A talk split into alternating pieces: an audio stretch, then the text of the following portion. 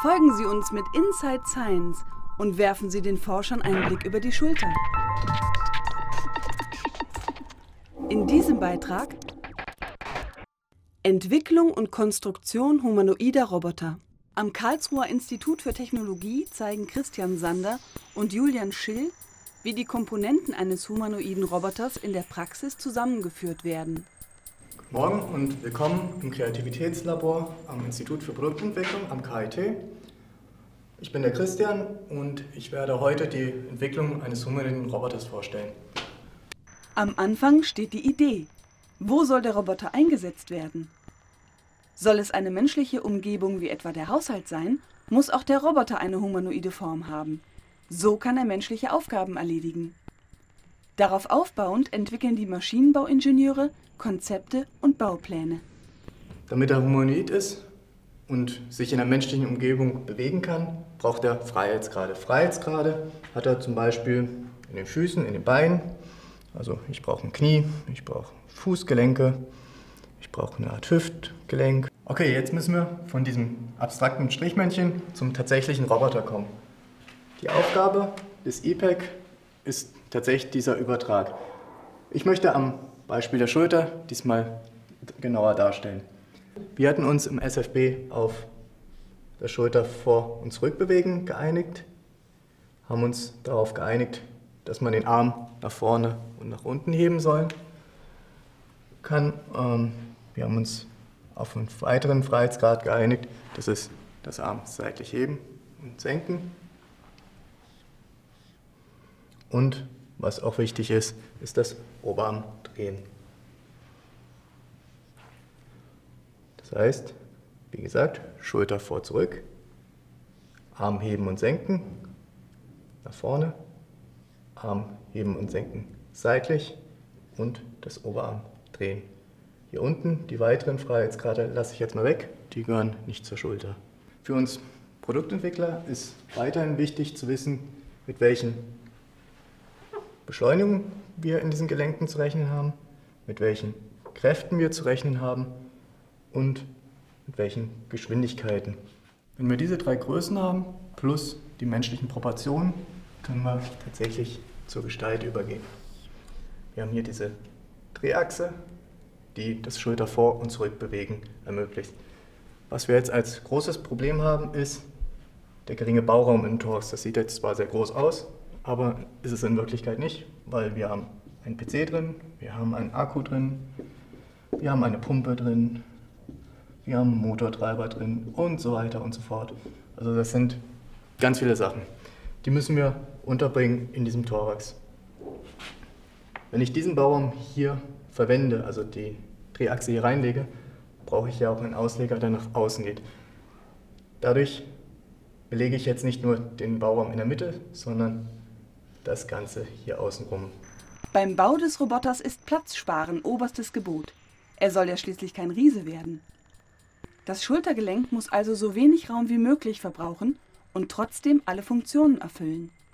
Für die Ingenieure bedeutet das richtige Tüftelarbeit. Was wir uns überlegt haben, ist, anstatt das in die Mitte zu legen,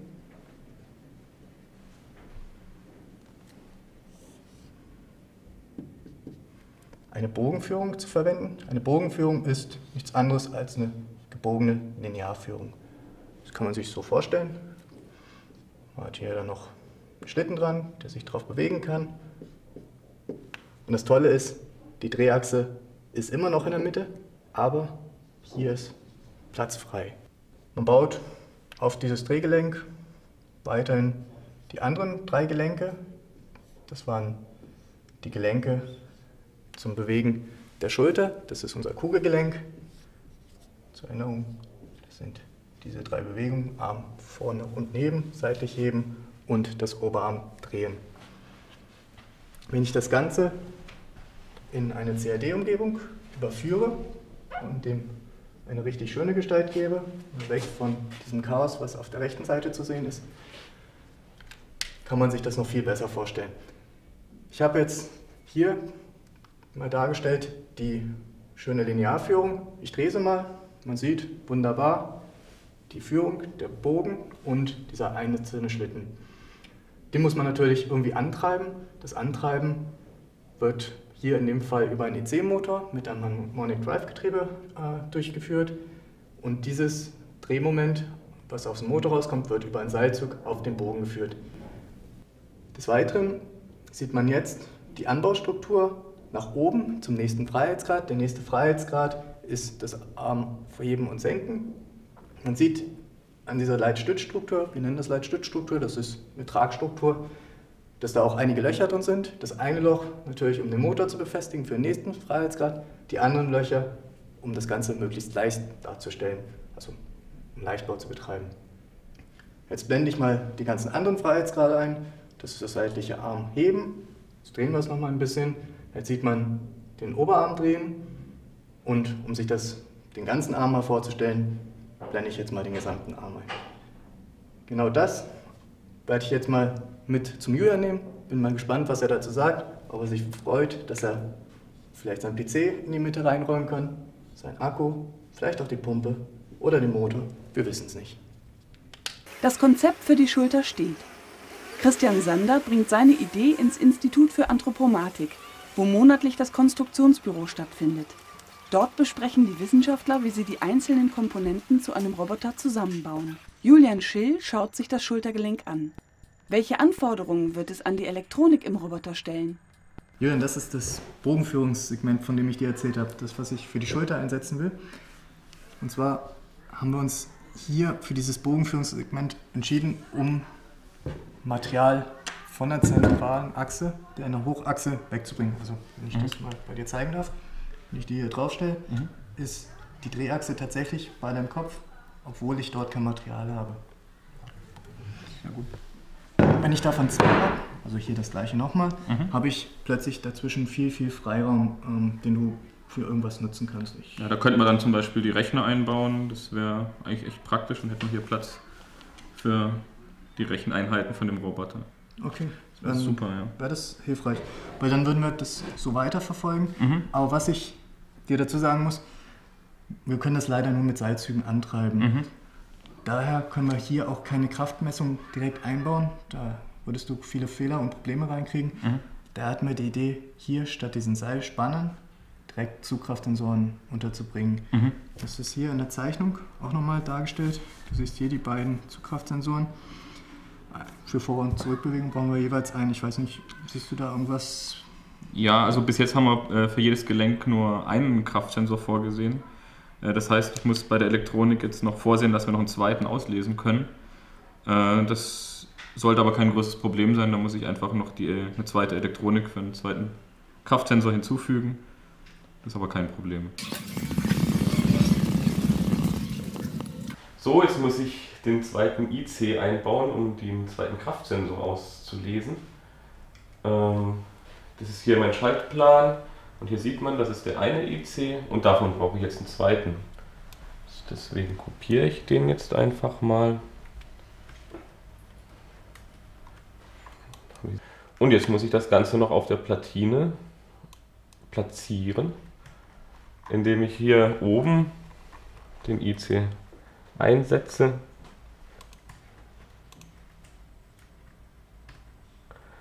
Okay, jetzt habe ich den IC hier platziert, aber den muss ich jetzt noch anschließen, deswegen muss ich die Leiterbahnen dazu noch verlegen. So, wenn ich jetzt alle Leiterbahnen verlegt habe, dann kann ich mir das jetzt noch in der dreidimensionalen Ansicht anschauen.